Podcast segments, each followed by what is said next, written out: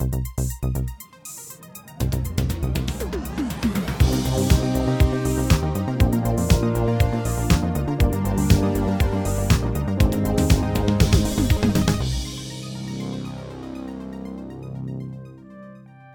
Hallo und herzlich willkommen zu der Episode 163 vom Outcast. Äh, Im Moment ein Date und bald wird es, äh, gegen den Schluss wird es dann noch, äh, wie sagt man das, eine Triage? ähm, Menage à trois. Ah, ouais, ouais. Genau, äh, wie man jetzt gehört hat, ich bin der Nikola und du bist Petra. Immer. Oi. genau. Und nachher am Schluss kommt dann der Simon noch schnell dazu, wenn wir dann über das Nicolas Ketchup endlich schwätzen, jetzt nach all dieser Zeit äh, schwätzen wir über Zodiac, aber bevor das dann passiert, reden wir einerseits darüber, dass jetzt seit dem letzten Montag, wenn, wir, äh, wenn ich das richtig im Kopf habe, ist Star Teil von Disney Plus, also was das genau heißt, was das ist, was dort so drauf ist, was man sollte schauen, was man vielleicht kann auslassen, geben wir ein paar Tipps und informieren einfach schnell so über das. Und dann reden wir noch über die Golden Globes, wo in der Nacht von gestern auf heute äh, unterwegs sind digital und voll äh, virtuell, wie wir jetzt da den Podcast auch aufnehmen, wahrscheinlich mit ähnlich vielen äh, Technical Hiccups. Ähm, ja, darum fangen wir jetzt gerade an mit Star. Star. Was ist Star? Das ist ein Teil von Disney Plus. Wenn man bis jetzt einmal Disney Plus aufgemacht hat, dann hat es ja immer so fünf Kacheln gehabt, so Star Wars und Marvel und Pixar und äh, National Geographic und so die einen, die ich jetzt vergessen habe. Und jetzt seit neuestem gibt es dann nochmal so eine Kachel und dort steht einfach Star drauf. Und jetzt, was heißt das? Bis jetzt ist ja Disney Plus sehr, sehr kinderfreundlich gewesen. Also es ist alles höchstens irgendwie so PG-13, also irgendwie ab, was ist das bei uns, so ab 12 Zeugs hat es dort nur gegeben und alles, was drüber war, ist, äh, ist einfach, hat es dort einfach nicht gegeben. Und jetzt aber mit dem Zukauf von Disney natürlich von, von Fox haben die einen Haufen Inhalte, die cool sind, wo sie jetzt Lizenzen haben, wo sie aber natürlich nicht wenn irgendwo anders vermieten, sondern wenn auf ihrem eigenen Streaming-Service haben. Und das kommt jetzt alles unter dem äh, Label Star. Dort ist jetzt nicht nur, äh, sind jetzt nicht nur Blut- und Sexorgien drin, sondern auch andere äh, Sachen, wo einfach, wo einfach irgendwie sonst nie reinpassen dort äh, bei Disney Plus. Und das ist für Disney auch, ein äh, so ein bisschen das Vehikel jetzt, zum viele von den Hulu-Inhalt äh, international irgendwie äh, an Mann und Frau zu bringen in dem Sinn, weil äh, in den USA gibt es ja so ein Kombi-Abo, da hast du Disney Plus, da hast du Hulu und da hast du äh, ESPN ist glaube ich noch dabei. Und das ist dann so ein Dreifach-Abo, wo du einfach all das irgendwie überkommst. Und bei uns gibt es weder Hulu noch ESPN, bei uns gibt es äh, Blue TV und SRF Sport und so. ähm, und halt eben Hulu gibt es nicht. Und mit Star werden jetzt viele von diesen Hulu-Inhalten bei uns irgendwie verfügbar gemacht. Nicht alle, wo wir noch darauf zu sprechen kommen. Genau. Jetzt, Petra, du hast dich dort äh, so ein bisschen durch die Liste durchgewühlt. Wir haben auch äh, eine Liste aufgeschaltet, übrigens, so unsere Keimtipps, die auf Star verfügbar sind. Dort handelt es sich nur um Film. Petra hat jetzt noch ein paar andere Sachen mit rausgesucht. Ich habe auch noch ein paar Sachen gesehen, die ich entweder schauen oder gerne mal wieder schauen Von dem her wird das gut. Petra, was hast du so gefunden auf Star? Ähm, also das, was ich, also es gibt verschiedene Sachen, die ich cool finde. Ähm, natürlich so die Klassiker so aus meiner Kindheit und Jugendzeit, so Buffy, Firefly, Akte X, Scrubs, mhm. das finde ich cool. Und Film. Brüstli. Sorry. Ähm, toll. Und das sind alles so Filme, wo ich finde so, ja, mega cool, dass die jetzt sind, aber ich kann die alles schon mal egal. Aber gleich ist egal. ähm, Speed, einer meiner Lieblingsfilme. Ähm, Willow, äh, Logan mhm. ist auch neu dabei. Deadpool, lustigerweise Deadpool 2 nicht. Ja, dort ist die Lizenz irgendwo noch jemand anders offenbar. Ich habe ich hab geschaut, ähm, welche X-Men-Filme es hat und das ist noch lustig, es hat von den X-Men-Filmen hat es die neuesten zwei nicht, also X-Men Phoenix. Dark, mhm. heißt Dark, Dark Phoenix? Ja. Egal, ich habe das schon wieder verdreht. Nein, wunderbar. Ähm, der hat es nicht und den New Mutants hat es nicht. Also das kann ich noch verstehen, die tun das noch irgendwie andersweitig aus. Ähm, Vertreiben. ausloten finanziell. Aber ähm, der erste Wolverine-Film hat es nicht. Also der, der X-Men Origins Wolverine, der hat es nicht. Okay. Sie werden wahrscheinlich die erste Version vom Deadpool einfach unter den Tisch kehren. ich habe den ja nicht gesehen, aber ich habe ja gehört, der sei schon nicht so gut. ich finde den Fall nicht so schlecht. Schon, Ja. also gut. Da gibt es äh, auch sonst überall so ein bisschen zum Mieten. Es gibt alle, die wir jetzt erwähnt haben, die nicht auf Disney Plus sind, kann man einfach sonst so mieten. Aber so in irgendwelchen Flatrate-Abos sind die jetzt, zumindest was ich da gesehen, nicht, nicht verfügbar. Ähm, ein Film, wo ich so als, als falls jemand ein Jake Gyllenhaal Completist ist, kann ich einen lustigen, herzigen Film ähm, empfehlen, nämlich Bubble Boy, Leben hinter Plastik.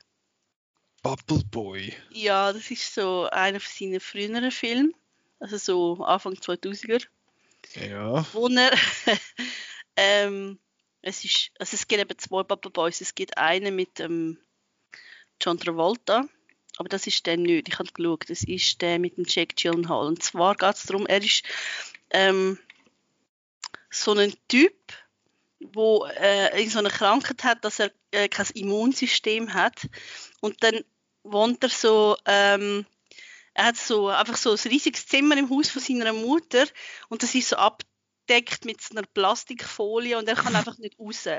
Und er hat eine beste Freundin ähm, in der Nachbarschaft, Marley Shelton spielt die und er ist mega verliebt in sie und dann findet sie eines Tages, sie haut jetzt ab und geht heiraten irgendwo in Niagarafell oder so und er will sie daran hindern, weil er sie halt liebt und dann bastelt er sich so einen Bubble, also also wie so eine Hose und dann oben durch so, so halt so einen durchsichtigen Plastikböllen wie und dann geht er eher hinter nach und es ist einfach so ein Roadtrip und voll abgefahren und es ist eigentlich recht lustig. Okay. Also, also es ist jetzt nicht irgendwie der beste Film, den gibt aber er ist recht, ich habe ihn unterhaltsam gefunden. Das ist von 2001. Bubble Boy, so geil. Bubble Boy. Ja. Das ist ein schöner Tipp. mit dem Danny Trejo, macht er mit. Der ist überall mal, kommt der wieder vor. Ich finde das so krass. Der taucht immer wieder mal auf in so einem Film, der von, von vor 15 Jahren oder so. Ja. Ja. Ja, das ist ein Film, wo ich kann empfehlen. Der ist so. es ist, es ist, man ist sich der Jack Gyllenhaal nicht so gewöhnt, so als, als ähm, jemand, der viel Komödie macht. Aber das ist, er ist eben wirklich so voll der Naivling. Er ist, ähm, er hat keine Ahnung von der Welt draussen natürlich, weil seine Mutter hat ihn immer mega beschützt und so. Und er ist, ja, ja, lustig. Okay. Ich habe mir übrigens auch noch ein paar Sachen rausgeschrieben, die ich vorher durchgebrowst habe. Einfach zwei Sachen, die ich gefunden habe, das wäre vielleicht einmal noch gut. Ich habe gehört, Atlantis sei sehr gut. Äh, nicht Atlantis, was sage ich? Atlanta. Close enough. Äh, das ist ähm, äh, Donald Glover seine, seine Show, wo er, glaube ich, zwei Seasons davon gemacht hat. Das ist wirklich super geschrieben und gespielt und alles. Äh, ich weiß nicht einmal genau, um was es geht, aber ich habe immer gehört, das sei gut. Und was ich auch nur gehört habe, das sei noch cool, aber ich weiß nicht, ob das auch im Jahr 2021 noch cool ist, ist Burn Notice. Ähm, hast du das gesehen? Nein, Das ist so eine. das ist so mit Agenten, oder? ja, ja, so super sexy Spy. Äh, Ah, ich kann TV. nicht gerne Agenten. Ich finde das eben eigentlich noch cool, es klingt noch witzig. Ich habe ja auch jetzt mal äh, Chuck sehr gern gesehen. Und ich weiß nicht, ob das ist wahrscheinlich vom Vibe her recht anders, aber so, so Agent-Stuff, so ein bisschen Ja. leichte Agent-Stuff habe ich eigentlich noch gern. Äh, was auch drauf ist, ist eins von der ersten, wo glaube ich irgendwie dritte oder vierte Nicolas Ketchup, äh, Thin Red Line. Falls ihr den noch nicht gesehen habt, ist jetzt ganze 180 Grad Dreieck zu Burn Notice und Bubble Boy. Es ist ein dreistündiger Antikriegsfilm vom, äh, vom Terence Malick, falls ihr den euch noch möchte zu Gemüte führen. Und zwei Sachen, die ich geschaut habe, aber irgendwie nie fertig. Einerseits ist auch Met Your Mother, das habe ich jetzt mal auch geschaut halt.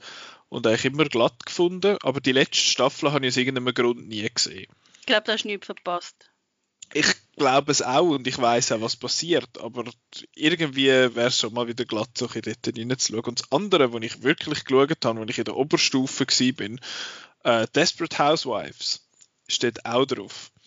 Das habe ich einmal am, äh, das ist glaube ich einmal am Montagabend oder am Sonntagabend auf dem SRF, also jetzt mal wahrscheinlich noch auf dem SF gelaufen. Und ich habe am nächsten Tag einmal habe ich mit meinem Kollegen in der Schule dann über das können reden, was jetzt bei Desperate Housewives passiert ist. Und ich glaube, meine Mutter fragt sich heute noch, warum dass ich das geschaut habe. Das mich jetzt auch es, es passt irgendwie auch nicht so zu mir, habe ich das Gefühl. Aber ich finde, äh, ich habe das irgendwie unterhaltsam gefunden. Ich weiß nicht, ob ich es heute auch noch unterhaltsam fände. Aber ja, vielleicht schaue ich dort auch mal wieder rein, eben wenn sie so, wenn sie so zur Verfügung steht. Genau. Hast du noch andere Sachen oder sollen wir... Ähm, was ich ähm, sehr toll finde, da habe ich wirklich das erste, ähm, wo ich gesehen habe, dass das läuft äh, auf Star, ist die Serie 911. Das ist so mein, meine Lockdown-Entdeckung. Das ist meine momentane Lieblingsserie. Kennst du sie? Ich habe nur ein Bild gesehen, aber ich habe noch nie gehört davon. Ähm, es, es läuft eben auch im, im Free TV, aber ich glaube, du schaust ja kein lineares Fernsehen, oder? Was ist das? also es ist so, es gibt zwei Serien. Es gibt 911 und es gibt 911 Lone Star, das ist eine Spin-off-Serie. 911 läuft jetzt gerade in Amerika die vierte Staffel und Lone Star die zweite. Und es geht, also 911 geht ähm, um, eigentlich um eine Gruppe von Feuerwehrleuten in Los Angeles. Sure. Und also es geht vor allem um, um die Feuerwehrleute, aber es geht auch noch um eine Polizistin und um ähm, die Leute, die beim, bei 911 amis abnehmen am Telefon. Ja. Die Dispatcher. Und es geht halt einfach so um, um den Alltag von denen. Und was ich eben cool finde, ist so, dass ähm, also es sind recht coole Figuren. Also die Schauspieler sind cool. Also die Polizistin ist gespielt von der Angela Bassett. Mhm. Äh, ab der zweiten Staffel macht Jennifer Love Hewitt mit. Das war so ein Teenager-Crush von mir. ja, da musst du es mal schauen. ähm, und ähm, es ist wirklich so eine Serie, wo wo recht coole Figuren hat. Also es sind eigentlich alle sympathisch und viel, viel von so, so die Drama-Serien, ich gucke sonst eigentlich nie Arzt-Serien und viele von denen sind halt wirklich so, dass voll, voll auf ähm, auf Drama und häufig hat es dann sehr unsympathische Leute und dann passiert irgendwie, irgendwie so Intrigen und so und das ist da überhaupt nicht, sondern das sind, das sind eigentlich alles nette Leute. Die sind alle noch gern und so. Ja, ist, das ist wirklich, oh. die sich alle gern. Aber was cool ist an der Serie, ich kann ein bisschen Zeit brauchen, zum merken, was mir so gefällt, das ist nämlich, dass jede Folge hat ja mehrere Notfälle. Mhm. Also so zwei bis fünf oder so in einer Folge und jede so Szene von einem Notfall muss Leute einführen. Und die haben all eigentlich die werden vorgestellt als Figuren und die haben eine Backstory und die haben Beziehungen untereinander, also wirklich so ja irgendwie äh, Geschwister oder irgendwie Eltern und Kinder und so. Und es ist wirklich, es sind eigentlich wie jede Folge hat wie so einen, einen Mini-Pitch von einem kleinen eigenen Film drin, das finde ich mega cool. Okay. Ähm, und es sind, auch, sind wirklich coole Figuren. Also ich, ich, ich schaue es mega gerne, wirklich. Und, und es hat auch so, also es ist sehr aufwendig gewesen. Also die erste Staffel ist noch so ein bisschen, es hat so wie noch müssen sich finden und dann wird es recht, ähm, also ab der zweiten Staffel wird es dann deutlich irgendwie, ja, schon ein bisschen besser, finde ich. Und es hat dann immer so ein, zwei Folgen pro Season, die so mega irgendwie aufwendig sind. Zum Beispiel in der, in der zweiten Staffel hat es ein riesen Erdbeben. In der dritten Staffel hat es einen Tsunami. Und in der vierten Staffel hat es ähm, ein, warte, was ist es? Ähm, ein Erdbeben und ein, ein, ein Schlammlawine. sure. ja, und es ist, äh, ja, ich es mehr gerne. Und die dann, ähm, eben seit letztem Jahr gibt es noch eine, eine Spin-off-Serie, Lone Star, die spielt in, in Texas, also in, in Austin. Äh, und dort ist die Hauptfigur der, der Rob Lowe. Und ähm, in der ersten Staffel macht äh, die Liv Tyler mit, die hat dann aufgehört. Und das ist so so Diversity-Version von dem Ganzen. das ist wirklich so, weil, weil also es fängt an, dass der, der Rob Lowe ist so ein, ein Feuerwehr-Captain in New York und er wird extra rekrutiert ähm, nach Austin, weil er nach, nach 9-11 hat er eine ganze Feuerwehrwache auf, von neu, also von null auf, neu aufgebaut, weil alle, alle Leute aus seinem Team sind gestorben. Mm. Er ist der Einzige, der überlebt hat. Und dann holen sie ihn, dass er neu, also auch, weil am Anfang ähm, wird auch eigentlich die ganze Feuerwehrwache ausgelöscht, außer einem, und er muss dann das neu aufbauen. Und sie holen ihn extra, weil er kommt aus New York. Und sie haben so ein kleines Diversity-Problem und er holt dann, ähm, er übernimmt dann den einen aus der alten, aus, also die aus der Gruppe, die gestorben ist, der, der überlebt hat, dann übernimmt er. Und dann hat er noch einen, einen Muslima mit, mit Hijab, einen Transmann, äh, einen, einen ein Einwanderer, also ein Latino-Einwanderer und sein Sohn, der ist schwul. Okay. Tick all the boxes. ja, ja, und dann, ja, und dann hat es noch ein, ein ähm, also es ist immer eigentlich das Feuerwehrteam und dann noch das, das Medical Team und dort hat es dann in der zweiten Staffel ist dann das nur eine schwarze Frau. Also. Mhm. Ein Transmann ist auch schwarz. Und übrigens, der Transmann ist tatsächlich ein, ein Trans-Schauspieler. Okay. Das finde ich recht spannend. Und, und ich finde, Landstar ist auch gut, aber es ist wie so, es ist ja so ein bisschen reißerischer. Also es hat dann wirklich auch so Fälle, wo du merkst, hey, das ist jetzt einfach nur irgendwie gemacht, damit es irgendwie voll so Drama hat und so. Weißt du, irgendwie in der neuesten Folge hat es irgendwie ein einen Fall gehabt, wo einer anruft, ja, mein Bruder ist am, am Verstecken und dann sagt die am Telefon, ja, mach den Heimlichgriff. Also ich kann nicht, ich bin mit ihm am Kopf angewachsen, wir sind siamesische Zwillinge und ja, es ist einfach so, so, so ein bisschen, zum Teil ist es ein bisschen auf, auf so ein bisschen Freakshow gemacht, also weißt so möglichst exotische Leute, die dann irgendwie ein Problem haben und so, aber ja. Das bist aber auch nicht auf Disney Plus. Es ist nur Nein, es, es, ist eben so, dass ähm, 911, 911. es läuft momentan die zweite Hälfte von der dritten Staffel von der ursprünglichen Serie auf Pro 7 und gerade nachher läuft die erste Staffel von Lone Star. Ah, okay. Und und die sind eben auf anderen Sendern sind sie schon gelaufen, also zum Beispiel auf dem Österreich, also vom ORF sind die schon gelaufen. Und äh, Pro7 hat die wie aufgespart und ich nehme an, wenn sie fertig sind, kommen sie dann auch. Und sie haben sie wahrscheinlich, also ich glaube, sie haben die zweite, Sta zweite Hälfte von der dritten Staffel aufgespart, weil in der zweiten Staffel muss man sie eigentlich, also die zweite Staffel von Lone Star muss man sie wie gleichzeitig schauen, weil es gibt mal noch am Anfang ein, ein Crossover. Of course. Und dann musst du wirklich auch in dieser Reihenfolge schauen. Ugh. Ja, aber äh, es gibt, gibt nur einmal ein Crossover und es ist nur lustig. Okay. Also, ja. Speaking ich of. Ich kann das nur empfehlen, schaut Okay. 911. Nicht, wie ich vorher falsch gesagt habe. Geschrieben 9 Bindestrich 1 Bindestrich 1. Also genau. Zahlen. 9 Strich 1 Strich 1. Genau. So viel äh, nicht. apropos Crossovers.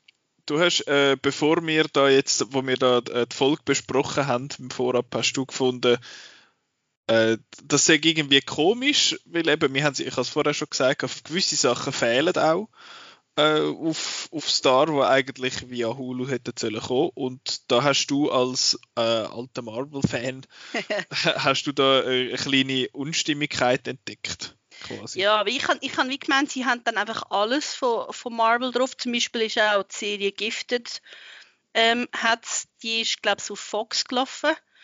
Und dann gibt es ähm, die Serie Marvel's Runaways, die ist auf Hulu gelaufen, da hat es drei Staffeln gegeben. Und die hat es auf, auf Star, aber zum Beispiel Marvel's Cloak and Dagger nicht. Cloak and Dagger hat es zwei Seasons gegeben und es gibt in der dritten Staffel von Marvel's Runaways gibt's ein Crossover zwischen diesen zwei Serien. Mhm. Aber eben Marvel's Cloak and Dagger gibt es nicht. Und das kann man auch sonst nie jetzt äh, schauen, außer im Internet. Bei uns. Ja, ja. Ich, ich, okay. ich habe es gesehen im Internet. Aha, gestohlen. das ist, das sind so ein bisschen die ganzen Lizenzschießerei. Aber ich meine, das hat jetzt für die, wo äh, im Moment jetzt vielleicht auch durch WandaVision wieder so ein bisschen ins MCU eintaucht sind, das hat mit dem nichts zu tun, oder? Offiziell. Nein, nein. Ähm, ich bin mir ehrlich gesagt gar nicht sicher, ob, ob Runaways die anderen Helden mal erwähnt. Das kann sein. Okay. Weil es hat ja auch bei den Netflix-Serien ist es ja so am Rande mal erwähnt worden, dass es da jetzt, zum Beispiel bei Daredevil ist einmal so die Incident ist ja. da einmal erwähnt ja, ja. worden, also der, der erste Avengers eigentlich dort in New York und so. Aber sonst. Also das einzige Crossover, wo ich wirklich wo ich jetzt noch wüsste, aktiv zwischen der Netflix-Serie und dem Film ist, dass der Jarvis im Nein, das ist nicht mal Netflix. Einfach zwischen irgendwelchen dieser Serien ist, dass der Jarvis aus Agent Carter kommt in, äh, in Endgame vor. Ah, der, wo dort der Fetch rumfährt. Da. Genau, ja, er kommt okay. vor. Aber sonst ist es eigentlich, es wird erwähnt, aber es, es hat keine Figuren, wo irgendwie, ja, es ist, es ist sonst schon sehr trennt. Okay, also das also fängt ja an. Es hat, es hat ein paar Filmfiguren, die bei, Agent, äh, bei Agents of S.H.I.E.L.D. mitmachen, aber umgekehrt mhm. gibt es es nicht. Ja. Zum Beispiel Ziff macht mal mit und natürlich der, der Coulson. Ähm, aber, aber umgekehrt gibt es es eigentlich nicht. Das, mhm. Die Filme sind schon sehr extra. Das finde ich schon interessant, jetzt wo es anfängt zu verschwimmen. Aber die Verschwimmerei von wegen WandaVision und MC und so, das ist dann nächste Woche mitunter unser Thema. Äh, jetzt eben, du hast, du hast das gesagt, wo, wo fehlt. Ich habe mir auch noch ein paar Sachen notiert. Also einerseits äh, jetzt gerade bei den, Osc äh, bei den Oscars eben nicht, bei den Fake Oscars, äh, bei den Globes auszeichnet ist Normal People. Gibt es äh, bei uns zwar auf Blue TV zu sehen, aber nicht auf Disney Plus. Ist eine Hulu-Produktion. Ebenfalls eine Hulu-Produktion ist Handmaid's Tale gibt es auch nicht auf Star. Das läuft bei uns ebenfalls auf, Blue, ebenfalls auf Blue TV oder auf Amazon Prime. Bei uns ist das immer äh, via Amazon Prime vertrieben worden. Äh, was komplett fehlt, was bei uns immer noch nicht zu sehen ist, auch äh, Globe, Golden Globe nominiert ist Palm Springs mit dem äh, Andy Samberg, wo Ende April dann zwar auf VOD und auf Blu-ray wird rauskommen, aber äh, es gibt es einfach nicht. Ebenfalls Globe nominiert ist Rami oder Rami, keine Ahnung. Das ist, äh, die ist letztes Mal die Staffel bzw. die Serie ist schon mal nominiert gewesen, und jetzt auch die zweite Staffel ist nominiert bei den Globes ist auch nicht verfügbar und da weiß ich jetzt auch nicht genau eben das ist wahrscheinlich einfach so ein Elends äh, wie sagt man ist einfach ein Lizenzchaos. Weil Disney hat ja äh, Properties beziehungsweise Marvel hat ja Properties rausgegeben bevor sie von Disney gekauft worden sind. Und äh, das beißt sie jetzt in den Arsch mit dem MCU quasi, dass sie eben da die Deals hat müssen machen mit dem Spider-Man und äh, eigentlich mit der Fox X-Men und so Zeug. Und ich meine eben, dass der, der erste Incredible Hulk ist, glaube ich, auch nicht drauf, weil dort die Rechte irgendwie bei Universal liegen oder so. Also es ist, es ist eins, äh, eins durch und ich nehme jetzt mal an, es liegt da auch an dem, dass man da irgendwelche Exklusivverträge äh, abgeschlossen hat, wo man jetzt nicht kann brechen oder wahrscheinlich zu teuer wären, um, um sich aus denen irgendwie rauszukaufen. Und darum ist das Zeug jetzt nicht verfügbar. Also, was mich vor allem reut, ist Palm Springs, weil ich würde den mega gern sehen und ich wollte irgendwie nicht, nicht stehlen oder so. Und jetzt muss ich mal schauen, ich hoffe, der kommt dann irgendwann einmal auch noch sehbar zu uns. Genau, ja, das ist so unser kurzer Ausflug in die, auf die Star-Insel. Also, was, was mich noch irgendwie wundert, ist, dass es zum Beispiel The Walking Dead hat. Mhm. Weil, weil The Walking Dead ist immer so ein Beispiel gewesen, wo ähm, das ist, also bei uns läuft das auf, auf mehreren Sendern, also es läuft, wenn man es in Amerika am, am Sonntag läuft, dann ist es am Montag auf dem, dem Pay-TV. Bei mhm. uns ist es irgendwie TNT oder irgend, also irgend so eine von diesen, diesen Bezahlsendern ist es am nächsten Tag schon auf Deutsch gekommen. Okay. Und, und dann läuft es noch auf, auf RTL 2 und zig andere Sender und ich finde das krass, dass da gerade alles bringt. Ja, da ist einfach alles voll da. Ich, ich verstehe auch nicht ganz, wie jetzt das sich irgendwie nicht beißt, eben mit diesen, in dem sind Linearfernsehverträgen offenbar. Äh, ja, who knows? Eben, das wird sich eh noch zeigen, auch mit der ganzen Geschichte mit HBO Max. Dort hat ja zwar äh, Sky hat ja da einen Vertrag, das ist gerade jetzt heute vom Zeit der Aufnahme ist da rausgekommen, dass man Wonder Woman 1984 schon wird können auf Sky schauen, ohne glaube zusätzlich müssen irgendwie zu mieten oder zu kaufen. Ähm, bevor er überhaupt dann ins Kino kommt, weil er rauskommt, bevor Kinos wieder aufgehen. Und ja, das und dann auch die ganzen sonstigen HBO-Sachen, eben, was nachher aber mit HBO Max läuft, weiß man jetzt auch nicht, ob jetzt zum Beispiel äh, Godzilla vs. Kong bei uns irgendwo im Streaming auch gerade Day and Date wird laufen oder ob das zuerst ins Kino, Kino kommt, standardmäßig oder so. Das weiß man alles nicht. Das ist alles noch äh, ein bisschen Chaos. Aber was wir wissen, ist, dass letztes Jahr, letztes Jahr, ich, ich sage es der Zeiten, hey, es fühlt sich an wie letztes Jahr. Nein, was äh, ist Time? What is Time? It's all irrelevant. äh, nein, gestern auf heute sind äh, noch die Golden Globes gewesen. Die erste so grosse jetzt Award-Verleihung halt von der, von der Filmbranche. Die Oscars folgen dann im April. Und die sind gewesen, die haben jetzt digital stattgefunden. Ich, ich muss sagen, ich habe sie nicht geschaut, weil es mich ehrlich gesagt auch zu wenig interessiert hat, zum Nacht aufbleiben, ähm, zum das, zum das schauen. Ja, es ist auch, ich glaube, sie, also es wird ja bei den Golden Globes ja schon länger eigentlich immer gesagt, die sind nicht relevant, weil es sind ja nur so wenig Leute und ja. es ist ja relativ einfach, sie zu manipulieren und jetzt ist jetzt gerade das Jahr rausgekommen, dass also eine von der Serien, die nominiert war, die hat wahrscheinlich nicht gewonnen, ist, ähm, wie heißt das? Die irgendwas Goes to Paris. Rosie Goes to Paris. Nein, wie heißt das? Ja, ja, ja. Leslie Goes to Nein, ich weiß es nicht. Egal. Ja, ja, ja. Ich schaue schnell.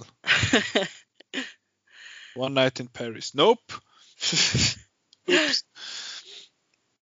Ja, du, du schnell weiter erzählen. Was ist mit der? Ja, also, ähm, also mal ganz abgesehen davon, dass da noch von der Autorin her so ein bisschen Kritik gekommen ist, bla bla und so. Aber es ist rausgekommen, dass ähm, die Produzenten von dieser Serie haben die Golden Globes ähm, Voters eingeladen auf Paris. Emily und haben sie haben sie ähm, in einem fetten Hotel übernachtet und weiß nicht was und so Tour durch Paris und so. Und dann ist die Serie, die niemand hat erwartet, ist nominiert für beste Serie. Und dann haben die einfach die Leute so what? Eben der, der Autorin hat selber gesagt, hey sorry, ich habe die Serie als Witz geschrieben. Und, und Globe Nomination über. Und es ist halt schon ja eben es ist, es ist überhaupt nicht irgendwie repräsentativ, was die paar Knöchel da irgendwie abstimmen und dann werden sie eigentlich noch bestochen und ja. Also das haben wir auch in der, äh, in der Folge besprochen, also der Chris und ich haben das angeschaut, das war unsere Sundance-Folge wo wir am Schluss so schnell über die Nominierungen geredet haben und da hat er dann halt auch gefunden, eben, dass, auch, dass gewisse Sachen einfach nominiert werden, dass die Schauspieler irgendwie oder Produzenten oder so vorbeikommen und die Hollywood Foreign Press Association, wo die äh, veranstaltet, die Veranstaltung, dass die mit denen dann können das Foto machen und dann auf Instagram posten und finden, hey, schau mal, ich habe ein Selfie mit dem Denzel Washington oder so gemacht. Und das können sie jetzt das mal natürlich nicht, weil es ist alles digital gewesen, also digital im Sinne von äh, virtuell, also es sind eigentlich Zoom Globes gewesen und mit dem verbunden sind auch gewisse technische Hiccups gewesen. Ich habe es sehr herzig gefunden. Äh, Daniel Kaluuya hat ja gewonnen für seine Rolle als, äh, in Judas and the Black Messiah, hat den besten Supporting Actor bekommen. Und während seiner Rede ist er gemutet gewesen und man hat ihn dann nicht gehört und Laura Dern ist dort auf dieser virtuellen Bühne gestanden in ihrem Kleid und hat gefunden, ja, äh, wir bedanken uns, äh, wir wünschen ihm äh, nur das Beste und äh, ja, er hat gewonnen, cool und ist dann so awkward davon gelaufen. Und nachher hat er es dann, glaube ich, gemerkt äh, und hat sich wieder entmutet und findet, you did me dirty und so. Recht, recht, recht lustig. Und hat sonst irgendwie noch der, der eine, die eine, die gewonnen hat, deren ihre Mann ist nebendran geguckt und hat dann irgendwie während ihrer Rede auf dem Handy ein Lied laufen lassen und sie hat irgendwie müssen halb drüber heben und hat dann halb zusammengeschissen. Also es ist ein bisschen, es ist ein bisschen komisch gewesen, glaube ich. Aber ich habe es noch herzig gefunden, dass jetzt, dass zum Beispiel der Jason Sudeikis hat gewonnen für seine Rolle bei Ted Lasso, äh, Apple TV Plus Serie Und er hat halt einfach so einen Hoodie angehabt, hat sich halt nicht irgendwie schön angelegt und das habe ich eigentlich recht lustig gefunden. Und auch sonst, wie die Leute einmal mit ihren Kindern und mit ihren Familie und so dort geguckt sind, das finde ich eigentlich noch ganz charmant. Aber sonst, ja, ist halt auch so eine Show. Jetzt, wir behandeln da nur die Filmsieger weil bei den Seriensieger muss ich sagen, kann ich so dermaßen nichts sagen, noch weniger als bei den Filmsieger, weil ich habe nichts von all den, praktisch nichts von all diesen anderen Sachen gesehen. Ja, ich wahrscheinlich auch nicht. Also, ja, ich habe gehört, Shit's Creek und, und äh, Queen's Gambit sind noch gut, aber alles nicht geschaut. Äh, bei den Filmen gehen wir doch schnell durch. Bei der Best Picture Drama hat äh, Nomadland gewonnen. Das überrascht, glaube ich, genau gar niemand. Das haben alle damit gerechnet, dass der wird gewinnen. Der ist letztes Jahr am ZFF gelaufen, hat von allen Festivals, die sind, äh, super gute Kritiken bekommen, von uns auch. Äh, der wird dann am 8.4 vielleicht im Kino, äh, Kino laufen. Also wenn ich da Kino-Releases sage, dann sind die immer äh, with a grain of salt. Immer mit Sternli. Ja, mit einem Asterisk hinten dran. Weil vielleicht sind dann Kinos offen, vielleicht sind sie zu, who knows. Aber aktueller äh, Kinostart, äh, Stichtag heute ist 8. April. Ähm, dann bestes Musical und Comedy hat Borat 2 gewonnen, was ich recht lustig finde. Ähm, den kann man übrigens schauen auf Amazon Prime, ist gerade dort. Der ist soweit auch der Favorit gewesen, glaube weil sonst hat es ja äh, ist, ist Hamilton nominiert gewesen, was wir in der Nominierungsfolge schon gesagt haben, das ist eigentlich ein Witz, das ist ein abgefilmtes Musical, das gilt nicht. Äh, Musik ist offenbar scheiße. Habe ich von vielen Seiten gehört, auch unsere Kritik von Roland ist nicht wirklich gut gewesen, ähm, also nicht wirklich positiv gewesen und äh, Palm Springs, ja, kann man bei uns nicht schauen. Die anderen Nominierten, ja, ist, ist, alles jetzt nicht so schlecht gewesen, weil der Prom ist noch gewesen und dass der irgendwo nominiert war, ist eh Sauerei. Außer, dass er bei den Songs nicht nominiert ist als Musical, finde ich eh äh, bezeichnend. Das sagt alles. Ja. Genau, es ist einfach noch so ein, so ein Quoten-Musical gewesen, weil die Kategorie noch Musical heißt. Genau. Und ich habe es recht lustig gefunden, der äh, Sasha Baron Cohen hat hat ja dann auch noch gewonnen für Best Actor, also der beste Schauspieler in einer Comedy und hat dort äh, seinem Co-Star, seinem unbekannten Co-Star äh, dankt, wo ja ohne die Person wäre das nicht möglich gewesen und finde ja, ich rede natürlich vom Rudy Giuliani und das haben dann alle wieder lustig gefunden und ich auch ein bisschen. Ähm, weil seine, sein wirklicher Co-Star, Maria Bakalova, ist halt auch nominiert gewesen, aber hat nicht gewonnen. Dann gross, äh, so ein grösseres Thema ist die, die Regie. In der Regie war es ja eh so, gewesen, dass drei Frauen nominiert sind. Zwei davon sind Women of Color. Gewesen. Und es hat jetzt äh, die Chloe, ich weiß nie, wie man den Namen sagt. Ich höre Schau, ich höre Ciao, ich höre Sau. Ich glaube Schau. Ich glaube, es ist Ciao, weil ich glaube, es ist X, aber ich habe keine Ahnung, ich kann kein Chinesisch. Chloe Schau, für den Fall. Sie hat äh, eben der Director Globe gewonnen für Nomadland. Hat, glaube ich, auch nicht mega viele Leute jetzt überrascht. Aber was natürlich cool ist, also cool, eigentlich ist es nicht cool, aber äh, sie ist die erste Frau seit der Barbara Streisand 1984, wo der Golden Globe für die Regie gönnt. Und die zweite Frau überhaupt für das. Und da bin ich sehr gespannt, eben, weil sie hat bis jetzt ja The Rider gemacht und Nomadland habe ich beide nicht gesehen aber es tönen beide so nach sehr, sehr feinen Dramen. Und ihr nächste Projekt ist Marvel's Marvel. The Eternals.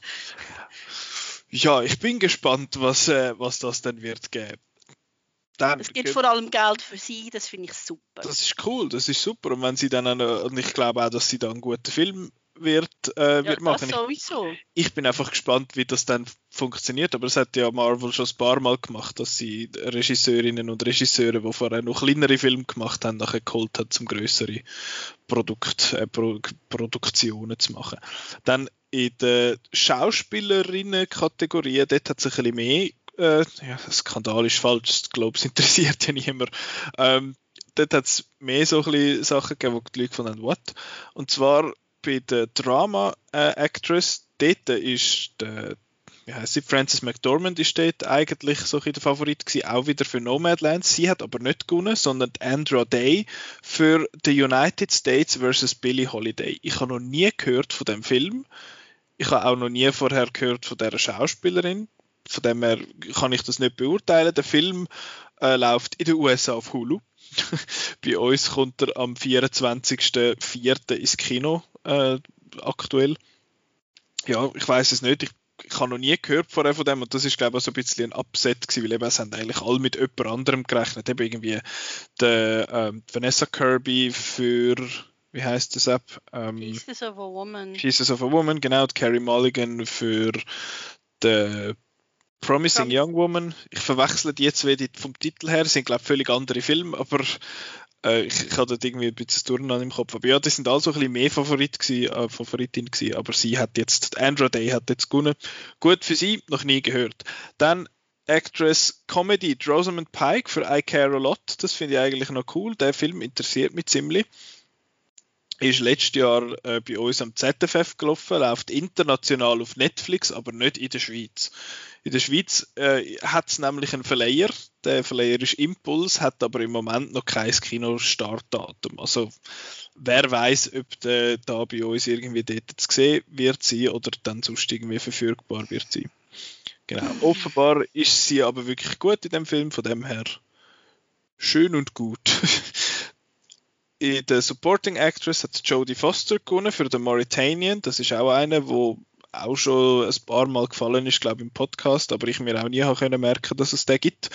Da hören wir wahrscheinlich nächste Woche etwas dazu, weil der läuft an der Berlinale, wo im Moment im Gang ist und unser Redaktionsleiter, der Chris, hockt natürlich im, im virtuellen Berlin AKA vom Sofa. Er wird die unkälteste Berlinale äh, Ausführung erleben, weil, weil ja, um die Zeit im Jahr in Berlin, das ist des Todes. Ich war mal an der Berlinale und ich habe mir echt müssen eine Jacke für unter die Jacke Es war so kalt. ein Subjacket? Oi, so gut. Äh, genau, von dem hören wir vielleicht nächste Woche etwas. Das ist auch so ein Film, der ein bisschen, ein bisschen grösser ist, in dem Sinne, glaube ich, der noch recht gut besetzt ist. Sonst hat auch, ist auch der Verleiher bei äh, Impuls in der Schweiz, hat aber auch noch kein Datum. Heißt bei uns übrigens dann nicht The Mauritanian, sondern Prisoner 760. Ist offenbar der bessere Name. Okay. Favorit wüsste ich jetzt gar nicht, wer dort war. Ich nehme jetzt mal an, dass Olivia Colman für den Father dort äh, so ja, ja, vorne ja, gewesen wäre. Aber jetzt da hat Jodie Foster gewonnen für die Rolle. Bei den Männern der Best Actor Drama ist der Chadwick Boseman für Ma Rainey's Black Bottom. Das ist schön. Ich habe den Film nicht gesehen, gibt es auf Netflix zu sehen. Ähm, habe ich nicht gesehen, wie gesagt, und ich nehme jetzt mal auch an, dass das noch so ein bisschen halt eine Ehrung ist, weil er ja vor einem halben Jahr mit, was glaube 2 oder 43 sehr jung an Krebs gestorben ist. Und ich nehme an, das hat jetzt noch einen Teil dazu beitragen. Wie gut im Film das er ist, kann ich nicht sagen, aber ich glaube, es ist auch so ein bisschen von dem her ist er Mitfavorit gewesen. Andere Favoriten sind wahrscheinlich der Gary Oldman für Mank oder der Anthony Hopkins auch wieder für den Father. Der Father übrigens leer ausgegangen. Das ist so einer, wo etwa die mal noch so ein bisschen gehandelt worden ist, aber es sind ja auch nicht die richtigen Oscars von dem her. Ja, und die Golden Globes gehen halt auch nicht so auf die, auf die ernsten Filme ein, sondern eher so, so the fun ones. Offenbar, ja. Apropos Actor, Best Actor Comedy, eben der Sasha Baron Cohen für Borat 2. Das heißt, Borat 2 hat offiziell zwei Golden Globes bekommen. Und auch wie bereits erwähnt, Best Supporting Actor ist der Daniel Kaluuya für Judas and the Black Messiah. Ist, glaube ich, auch der Favorit gewesen. Ziemlich klar. Hat in der Schweiz einen Verleiher, das ist Warner Brothers. Wird dann irgendwann, ich weiß nicht wann, äh, wird er auf HBO Max kommen wie das bei uns aussieht, again, keine Ahnung. Vielleicht läuft er dann im Kino, vielleicht kommt er auf Sky, vielleicht kommt er auf Laserdisc, who knows at this point. Dann Screenplay ist Trial of the Chicago 7, finde ich super. Ist der, der Aaron Sorkin, wo der geschrieben hat, wo ich großartig finde. Der Film ist einer von meinen Lieblingsfilmen vom letzten Jahr kann man auch auf Netflix schauen, finde ich sehr verdient. Favorit mitunter ist dort, glaube ich, aber auch noch Mank gewesen, weil Mank ist geschrieben worden vom Jack Fincher, am David Fincher, seinem Vater, und er hat seinem, glaube ich, mittlerweile verstorbenen Vater das, äh, sein Drehbuch quasi verfilmt und das sind damals noch schöne so, so Geschichten. Aber Ja. in dem Fall ist jetzt halt Trial of the Chicago 7 ausgezeichnet worden, was ich völlig kann damit leben. Dann bei animiert kann ich nur gerne, weil dort hat Soul nämlich gewonnen. Dort hat der schlechteste gewonnen. Hast du alle anderen gesehen? Ich habe, ähm, nein, ich habe Over, Over the Moon, ich glaube, der läuft auch gar nie nicht. Den gibt es auf Netflix. Ähm, ja, den habe ich habe gesehen Wolfwalkers und Onward und ich kann mir da sagen, The Crew zu New Age sei auch noch gut gewesen. Okay.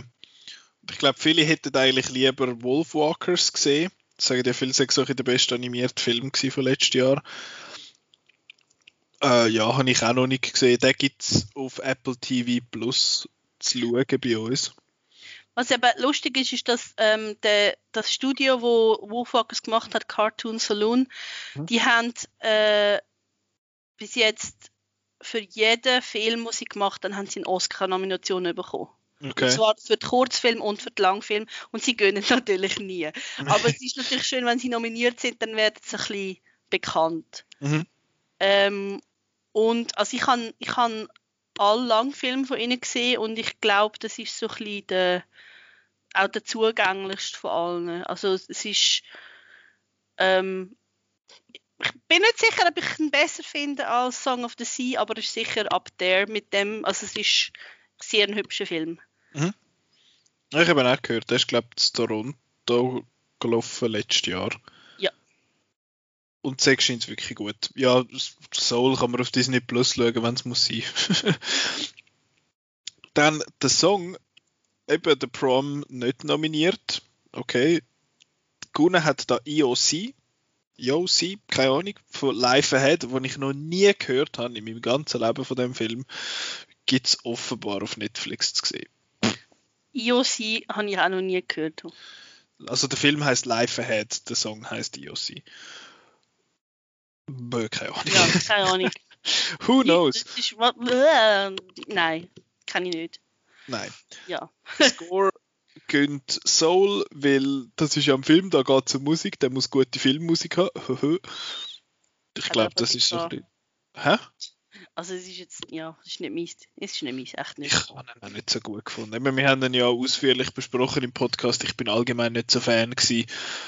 Ich weiß jetzt auch nicht mehr sonst. Eben, ich, ich habe jetzt nicht so einen outstanding Score gehabt letztes Jahr von dem her von mir aus. Also ich finde, der Soul ist wirklich so ein, der ist okay Film. Das ist, Das ist, ich weiß schon Ja. nicht mehr, was es gegangen ist. Moment, aber es Ähm, ist, um einen Mansplainer, kind of. um ein völliges Missverständnis von, von, von wie das Leben läuft. Das habe ich auch das Gefühl gehabt. Aber das ist, ja, Soul ist vorbei. Wir widmen dem jetzt nicht mehr Zeit. Und der letzte, den wir noch kurz anschauen, ist der Foreign Language Film. Und zwar hat dort der Minari gewonnen. Das ist ein, das ist jetzt eben so eine Geschichte bei dem. Der Ja. kommt bei uns am 8.4. ins Kino, aktuell laut Plan. Der spielt in den USA. Es geht um äh, Koreaner, eine koreanische Familie, wo in die USA migriert. Und ja, der Film ist als Foreign Language äh, nominiert worden, weil es zu viel Koreanisch redet in dem Film.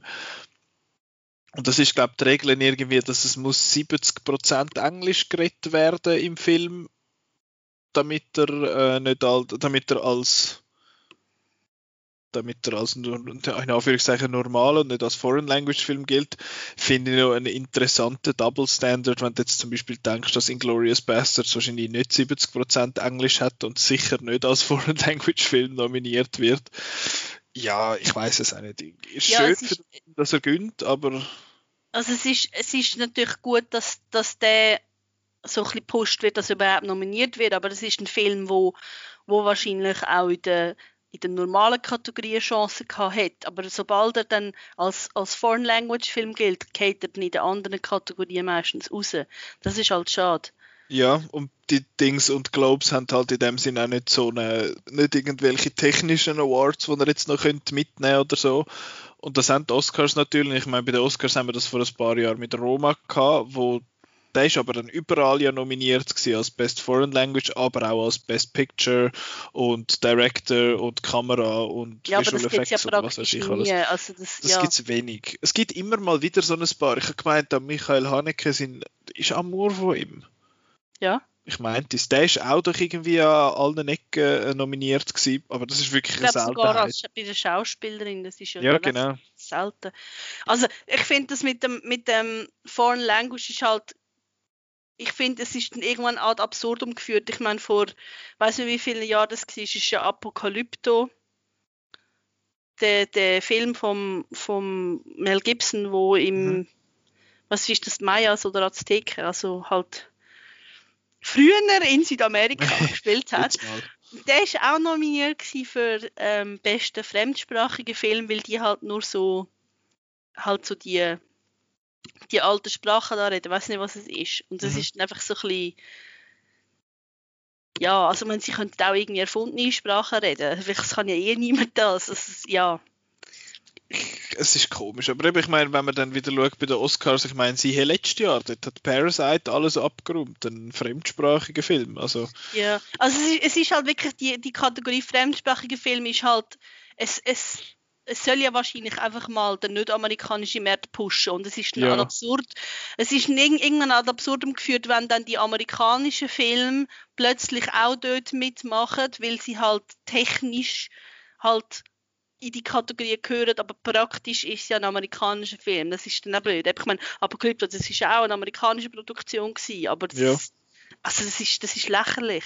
Das ist wirklich hohl. Vor allem ist ja die Hollywood Foreign, äh, Hollywood Foreign Press Association. Die sollten dort ja ein bisschen rauskommen. Aber ich, ich verstehe es jetzt dort dann auch nicht ganz. Eben das, was du sagst, stimmt dem stimme ich total zu, dass, dass es eigentlich darum geht, dass nicht eben immer nur die Ami-Filme ausgezeichnet werden, und jetzt da, ja, eben, ich weiß auch nicht, das, ja, vielleicht haben sie da gefunden, ah, der Mann, den haben wir auch schon gesehen, der in dem Film mitspielt, das ist sicher gut. Äh, ja, das ist der aus The Walking Dead. ist der, der, wie heißt der, Steven? Steven Jan. Jan, Jon, Jon geschrieben. Okay. Und der, der hat ist cool, ja, der macht recht coole Filme, seit er nicht bei The Walking Dead mitmacht. Jetzt hat er Zeit zum guten Film machen. Das hat stimmt. ja der hat doch auch bei Burning, ist doch er ja, auch dabei gewesen, ja. wo auch so ein bisschen äh, bei den Awards umgetänzelt hat. Ja, die Golden Globes, ja. Dort die sind die Oscars. genau, die sind gewesen und ich weiß jetzt auch nicht, wie fest, dass das äh, Prognosen jetzt auch wird sein für die Oscars, weil so viel es mir ist, ist einmal zum Zeitpunkt, wo die, wo die Globes durch sind, sind Oscar-Nominations schon draussen, normalerweise. Aber jetzt, weil, weil das Jahr 2021 ist, ist das eh alles anders und die Oscar-Nominierungen, die wissen wir erst in zwei Wochen. Ich glaube, also ich kenne mich da nicht aus, da müsste man vielleicht Chris fragen, aber ich glaube, dass ähm, zwischen der, wie der, am Ende von der Nominationen von der von den Globes und den Nominationen von den, von den Oscars sind wahrscheinlich noch Filme rausgekommen. Mhm. Also so, so ein bisschen auch vielleicht so Award-Favorites, die erst jetzt rauskommen, damit sie halt Aufmerksamkeit haben. Und ich glaube, es könnte schon noch recht anders sein. Das bin ich, bin ich schon auch recht gespannt, auch wie es das nachher wollen, also wie sie es dann auch werden durchführen. Das Ganze, die ist ja immer noch ein bisschen glamouröser und eben ja, muss, ist dann interessant, wie das die unterschiedlich ausfallen. Ich meine, die Hollywood Foreign Press Association, HFPA, das sind was 87 Leute und die Academy bei den Oscars sind über 8000 Leute, die dort abstimmen. Also das ist schon ein bisschen eine interessantere äh, Runde dort durch. Aber dann würde ich sagen, schließen wir an dieser Stelle den Teil ab von den Globes und widmen uns Zodiac. Und wo ich das Wort Zodiac schreibe, unglaublich, äh, sag, schreibt der Simon Erseg ready. Ich glaube, das können wir gerade einen fließenden Übergang machen. Jetzt, ich gerade mal Jetzt habe ich gar nichts können sagen über Tribes of Europa. Ja, scheiße. also erzähl doch noch schnell über Tribes schnell, of bis, Europa. Bis man dazukommt. Genau. Also Tribes of, of Europa ist eine Serie, die neu äh, auf Netflix rausgekommen ist. Es ist ähm, es ist eine Serie, die in der Zukunft spielt und sie ist deutsch. das ist schon mal interessant. Also es ist, es ist also so die Grundidee ist, dass im Jahr 2029 irgendetwas passiert und dann ist die Zivilisation halt am Arsch gewesen. und jetzt ist Europa besteht nicht mehr aus Ländern, sondern aus so verschiedenen Tribes, also es gibt ganz viele. Und es geht eigentlich um, um eine Familie aus so einem Tribe, aus einem kleinen im Wald, ähm, die Origines, also es sind deutsch sprechende Leute, aber ihr Tribe heißt Origini, ja, und die sehen eines Tages, wo sie im Wald am, am Jagen sind, ähm, sehen sie, wie ein, so, ein Raum, so ein Flugzeug, so ein futuristisches abstürzt. Und sie gehen dann dort am nächsten Tag schauen, was dort los ist. Und der jüngste von denen, der Elia, der findet dort so einen, so einen Würfel, so einen schwarzen, so einen Cube. Und das ist aber so ein atlantisches Raumschiff, das dort abgestürzt ist irgendwie. Also die Atlantier sind auch irgendwie so ein Tribe, wo niemand weiß, wo die wohnen. Und er, er nimmt den mit, den Cube, und er findet dann auch nachher den, den Pilot, der sich versteckt hat. Und der Pilot sagt ihm, der Cube muss unbedingt zurück zu seinen Leuten, weil, weil der hat Informationen über etwas, wo aus dem, aus dem Osten kommt. Also irgendwie ist der Tod kommt aus dem Osten, irgendwie so die Dunkelheit, irgend sowas. Und dann werden sie angegriffen. Hi Simon. Sie werden dann angegriffen von so einem anderen Tribe, The Crows, die wohnen in, in Berlin, das heißt jetzt irgendwie anderes Bad oder irgendwie so. Ähm, und sie werden, also der, der Origin-Stamm wird zerstört, also die werden eigentlich alle gekillt, außer ähm, die Familie, also der Vater und der, der, der ältere Sohn, die werden nach Berlin gebracht und die Tochter ähm, meint, all sie sei tot, aber die kommt dann zu einem anderen Stamm und versucht dann ihre Verwandten im Norden zu befreien. Und der Jüngste geht eben mit dem Cube los in den Süden und will den zurückbringen und so. Und er trifft dann eben unterwegs noch den einen Schauspieler aus Dark, wo, wo so einen, einen perfekten, nicht italienisch, aber italienisch kodierten äh, so einen, so einen Schlawiner-Gauner spielt. und es ist, es ist es, man, man folgt einfach diesen drei Geschichten, also dem dem Keanu ähm, in, in Berlin, wo zuerst zum Arbeitssklaven, nachher zum Sexsklaven wird und der ähm, Liv, wo, wo so eigentlich wie muss einer anderen Armee beitreten und dem Bub, wo, wo da in, in Süden geht und, und halt muss irgendwie sich so durchschlagen. Und das, eigentlich ist das fast die herzigste Storyline, die vom Jüngsten, weil sie ist so ein bisschen lockerer als die anderen. Und es ist so eine Serie, ist, ich finde, es ist nicht es ist nicht Must-See-TV, aber es ist unterhaltsam und es ist viel weniger peinlich, als ich erwartet hätte. Also ich habe wirklich so ein bisschen cringe erwartet, weil es halt wirklich so Kombination Deutsch und Science Fiction habe ich so gedacht, ja, ist das etwas, aber ich habe ich habe eigentlich alle sechs Folgen durchgeschaut an einem Wochenende und es ist voll easy. Also ich, ich finde, man kann, wenn, wenn man so ein bisschen gerne so postapokalyptisch schaut, wo, wo nicht ganz düster wird, aber so ein bisschen, dann kann man es durchaus schauen. Es ist so eine Mischung aus ähm, Mad Max und The Hundred und äh, Hunger Games vielleicht. Ja, so der Hunger Games Touch habe ich auch schon ein bisschen vernommen, dass das so ein bisschen. Gerade so, das eben das, das, das, Berlin, das Neue, das ist so wie ähm, das Capital aus Hunger Games einfach im, als Sadomaso-Club irgendwie. Jesus, okay. Das tönt aber eigentlich noch, äh, noch, noch glatt. ja ich habe mir das auch so angeschaut, aber ich habe gedacht, boah, nein, jetzt, jetzt schaust du das und nachher wird es irgendwie nach zwei Seasons wieder abgesetzt und dann schießt es dich an. Und das, das ist eh so ein bisschen mein Problem ja mit vielen so Netflix-Sachen. Das haben wir letzte Woche, der Simon und ich in unserem Netflix-Special auch schon besprochen, dass eben gewisse Sachen werden angerissen und dann hat Netflix hat die dann um den Finger gewickelt nach maximal zwei Staffeln und dann hast du genug anderes Zeug gefunden zum Schauen und dann findet ja gut, jetzt canceln wir es. Ja, das ist besonders brutal. Ich habe ja letztes Jahr ähm, The Society geschaut, oder vorletztes Jahr, und da hat es eine Fortsetzung gegeben, also eine zweite Staffel, und die haben es dann wieder end, ähm, ähm, wie sagt man, ähm, Endproduziert. End, end renewed wegen Covid, also weil, weil es ist halt eine Serie, wo sehr viele Figuren hat und sie haben gefunden, sie können das nicht machen, wenn, wenn Covid ist, dann ja. haben sie es einfach abgesetzt. And I was sad. Ja, Dings ist das ja glaube ich auch passiert bei Glow. Hat sie auch nach, äh, heißt Glow?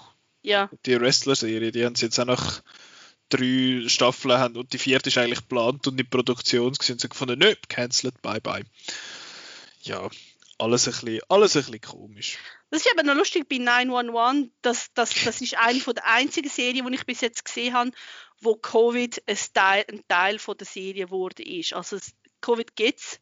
Und sie Okay. haben auch Masken an so, aber es ist natürlich, es ist eine Notrufsendung und wenn, dann, wenn man das dann würde weglassen, wäre es auch ein bisschen unrealistisch, würde ich Ja, sagen. Gut, wie realistisch ist die Serie sonst, aber ich weiß, was du Ja, meinst. nein, voll nicht. Aber weißt du, was ist nicht cancelled, welche tolle Serie? Das Nicolas Ketchup. Hey! Jetzt kann sich der Simon, glaube ich, auch äh, entmuten und wir können ihn offiziell begrüßen. Hoi Simon. Hallo zusammen. Bye! Jetzt sind wir äh, in der am Anfang erwähnten Ménage à Trois und Oh. schwätzen äh, nach langer, langer Zeit und vielem, vielem Versprechen äh, über Zodiac. Das ist ein Film von David Fincher, einer von den Fincher-Filmen, wo mir noch gefehlt hat. Es gibt noch ein paar sonst, wo mir fehlen. Und da geht es um äh, den Zodiac Killer. Der ist in den 60er, 70er, 80er Jahren in der Bay Area, also dort so in der, im Gebiet um San Francisco, hat der verschiedene Leute umgebracht und da geht es eigentlich darum, jetzt bei dem Film, dass äh, die Ermittlungen in dem Sinn wie, dass man den, dass man den findet und so und es wird erzählt eigentlich aus drei, zweieinhalb Perspektiven. Die eine ist die vom Jake Gyllenhaal, wo wir erwähnt haben vorher im Kontext von Bubble. Yeah. Simon, du kannst nachher dann die Folge noch hören, um herauszufinden, warum zur Hölle wir über Bubble Boy geredet haben. Petra ist geschuld, Spoiler Alert. Okay. ähm, er ist ein Cartoonist, also er hat äh, Sachen, also Karikaturen gezeichnet für, ein, ähm, für eine Zeitung in San Francisco. Dann schafft er zusammen mit der Figur von Robert Downey Jr., wo Journalist ist bei dieser Zeitung, und die kommen dann in Kontakt nach einem Zeitli mit dem Polizist, also mit dem äh, Ermittler, wo gespielt wird von Mark Ruffalo, wo dann quasi die Ermittlung leitet von dem Ganzen. Und der Film ist relativ lang. Er geht irgendwie 2 Stunden 40 oder so. Und es gibt, wie bei vielen so, äh, so von diesen Krimi-Fincher-Filmen in dem Sinn, gibt es so eine Art einen Twist. Und ich verrate jetzt den einfach schon mal, weil wir, falls ihr ihn nicht geschaut habt, dann könnt ihr jetzt 30 Sekunden vorspulen. Der, der Twist in dem Sinn ist ja, dass eigentlich der Zodiac Killer nicht findet dass nie wirklich bestätigt ist, wer es jetzt ist. Es wird sehr stark angedeutet. Twist ist es einfach, wenn man den Fall nicht kennt. Der beruht ja auf einem richtigen Genau. Fall. Und Genau. wenn man dann natürlich das mitverfolgt hat, was auch in den Medialen sehr starkes Thema war in diesen Jahrzehnten, dann hat man es natürlich ein gewusst, dass der einfach jetzt äh, dann nicht am Schluss den, den Mörder äh, präsentiert. genau. Und dort eben, ich weiß es nicht, ich bin zu jung, um das in den Medien jemals irgendwie mitbekommen zu haben. Ihr seid wahrscheinlich auch zu jung, um das live miterlebt zu haben. Ich weiß nicht, ob das vielleicht für eure Eltern ein Thema war, ob das bei uns überhaupt ein Thema war in der Schweiz. Jetzt mal. Aber auf jeden Fall, das ist der Twist in Anführungszeichen, das habe ich gewusst, dass das wird passieren, weil das ist einfach so ein bisschen, wenn ja, im, Diskurs halt um die ganzen Filme, dann kommen gewisse so Sachen halt raus und dann wird man halt mal ein bisschen gespoilt für das Ganze. Und jetzt aber, bevor ich meine Meinung wieder kundtue, will ich zuerst mal von der Petra hören, wie sie ihn gefunden hat, weil bei dir ist ja, glaube ich, schon zwei, drei Jahre her, seit du ihn gesehen Zwei, hast. drei Jahre. Ähm, also wir wissen ja, wer der Mörder ist, also wer der Zodiac ist. Das ist der Vater von Ted Cruz, oder? Wieso nicht? Der Trump hat das mal gesagt. Der Trump hat das ja gesagt. Der Hat Vater er. von Ted Cruz sagt der Zodiac Killer gewesen. Okay. Okay. Ich habe jetzt Ja. im Fall gerade Herz nicht geschaltet, wer der Ted Cruz ist, aber das ist ja der. Es wäre eigentlich auch nicht so schlimm, wenn ich nicht wüsste, wer die Person ist. Der, der in die Ferien geht, wenn es kalt wird. Genau, der ist aus Versehen auf Mexiko. Genau. Ferien. Aus Versehen. Ja, was Genau. so passiert. Genau. It happens. Bin auch schon aus Versehen in ein anderes Land gekommen mit dem Ja. Flüger. Ja. Ähm, ich habe den Film damals im Kino gesehen. Er ist 2007 rausgekommen übrigens. Ja, ich bin so alt. ähm, und ich, ich, ich muss sagen, ich erinnere mich nicht wirklich an viel. Ich weiß, dass ich die, die ähm, Angriffsszene vom Zodiac, dass ich, also die Mordszene, die habe ich recht schlimm gefunden. Also die sind recht brutal, oder? Und ähm, also ich glaube, ich habe ihn gut gefunden, aber es ist, es ist ja nicht wirklich ein Film, wo einem gefällt. Weil es ist ja so, es ist so ein bisschen unangenehm zum Schauen und es ist halt auch, halt, wenn es keine Auflösung hat, also dann... Das werde ich nachher noch ansprechen, das Thema. Ich ja. finde, die ja. Dings, die, die Mordszene, also es hat eine, die ich echt übel finde, sie ist nicht einmal von der Darstellung übel, mehr so von der von der Inszenierung halt in dem Sinne, da hat es zwei so ein Bärli, wo man einen See hockt, wo sie nachher die Hände zusammenbindet ja. und die Füße zusammenbindet und nachher die wiederum hinter dem Rücken quasi zusammenbindet und nachher sticht er denen, während sie auf dem Bauch liegen, in den Rücken rein. Und dann habe ich mir überlegt, das ist hure übel, weil sonst, wenn du, wenn dir irgend etwas passiert, dann wehrst du ja irgend auf eine Art und die, sie sind einfach festgebunden quasi dort so. Ja, das ist, das habe ich recht übel gefunden. Aber ja, ich wollte noch nicht mehr verraten darüber, was ich, was ich gefunden habe zu dem Film. Ja, nein, ähm, also ich glaube, ich habe dort wirklich, also eben, gut in Anführungszeichen gefunden. Ich habe gefunden, das hat mir recht reingenommen. So. Ich habe ja auch, also ich habe Dirty Harry gesehen, also ich habe auch so ein bisschen rund, rundum ein bisschen etwas gewusst, ähm, wie das gelaufen ist, aber der Film hat halt schon recht viel mehr Details gebracht und ich habe vorher noch den Wikipedia-Eintrag gelesen und ähm, die haben ja mit, ähm, mit den echten Ermittlern und mit den Überlebenden ähm, zusammengearbeitet mhm. und, und ähm, sind, glaube ich, recht, also ich glaube, es ist schon der Anspruch da, dass es möglichst wahrheitsgetreu ist. Ähm, und ich finde es auch sehr spannend, wenn man mal Wikipedia eintragt, wie viele Leute da als mögliche Genau, als mögliche Zodiacs Alle möglich. aufgeführt werden. Also die, Aber nicht der Ted Cruz. Also der die, die präsentiert worden sind, das ist so ein bisschen Selection von, ich glaube, das sind etwa drei oder so, die dann das ein bisschen äh, als mögliche Tatverdächtige und einer, der dann am Schluss ein bisschen suggeriert wurde, ist, dass es der, der könnte sein, sind der Hauptverdächtige. Aber die Liste auf Wikipedia, die bin ich eben auch anschauen. Das ist wirklich irgendwie unendlich lang. Irgendwelche Ben oder Schwager von dem, der auch mal so ein bisschen verdächtig hat und dann noch irgendwelche Usual Suspects, so irgendwie so der, der, der Unabomber, der Ted genau. Kaczynski und noch zwei, drei andere, die einfach auch noch irgendwelche legendäre Mörder sind, die einfach auch noch, auch noch, auch noch auf der Liste sind. Ja, das könnte es auch vielleicht der sein. Und ich so, okay, gut, also das ist, glaube ich, das ist ein super Ding. Ja, Simon, wie hast du denn du gefunden? Äh, ja, ich habe ihn damals auch, ich habe zwar nicht im Kino gesehen damals, aber relativ kurz nach dem Kino dann äh, auf äh, DVD. Ich mag mich noch erinnern, das war am, am Silvester. Voll also, betrunken und am also Ich bin mir sicher, also ich habe mit dem Roland habe ich, ähm, haben wir so am Silvester vom 30. bis am 2. einfach mal ein bisschen Film geschaut, den wir verpasst haben. Das war eben einer davon. Gewesen. Ich weiß, es könnte auch im Neujahr sein, aber jedenfalls ähm, äh, ja, ist das so im Rahmen von einem, von, von einem Filmmarathon gewesen, wo wir noch diverse andere Filme geschaut haben und der ist halt auch einer davon gewesen. Und der ist irgendwie dann so ein bisschen untergegangen, muss ich sagen. Ich habe ihn schon, ich habe ihn gut gefunden. Ja, ist ein guter Film, äh, offensichtlich, aber äh, eben, er ist ein bisschen frustrierend. Eben, dann schaust du zwei Stunden, 40, fast drei Stunden, schaust du dem Serienkiller-Film zu und hast irgendwie am Schluss, äh, wer ist es jetzt gewesen und dann äh, weisst es nicht. Äh, ja, eben halt so. Äh, so frustrierend, wie es halt auch für die, für die Ermittler war oder für die, die da, die da dran sind, einfach irgendwie so ein bisschen, dann hast du eine Spur und denkst, ah, ja, ja, jetzt kommt es langsam und dann ist irgendwie, nein, nein, ist nichts gewesen, jetzt geht es in völlig in die andere Richtung am Schluss. Und, nicht, und am Schluss sitzt du da und ja, ja, ja aber nee. weißt du nicht. Und äh, ja, und das habe ich jetzt irgendwie, auch weil ich da von Anfang an gewusst habe, wie das ist, habe ich das irgendwie mit, habe ich den Film jetzt das zweite Mal geschaut. Ist jetzt auch schon wieder drei Wochen her, weil ich noch strebermäßig, gerade nachdem wir den Film abgemacht haben, dann nachher bin schauen und jetzt ist es mhm. natürlich gegangen. Ähm, darum ist er jetzt nicht mehr gerade super präsent, aber natürlich immer noch präsenter als voran.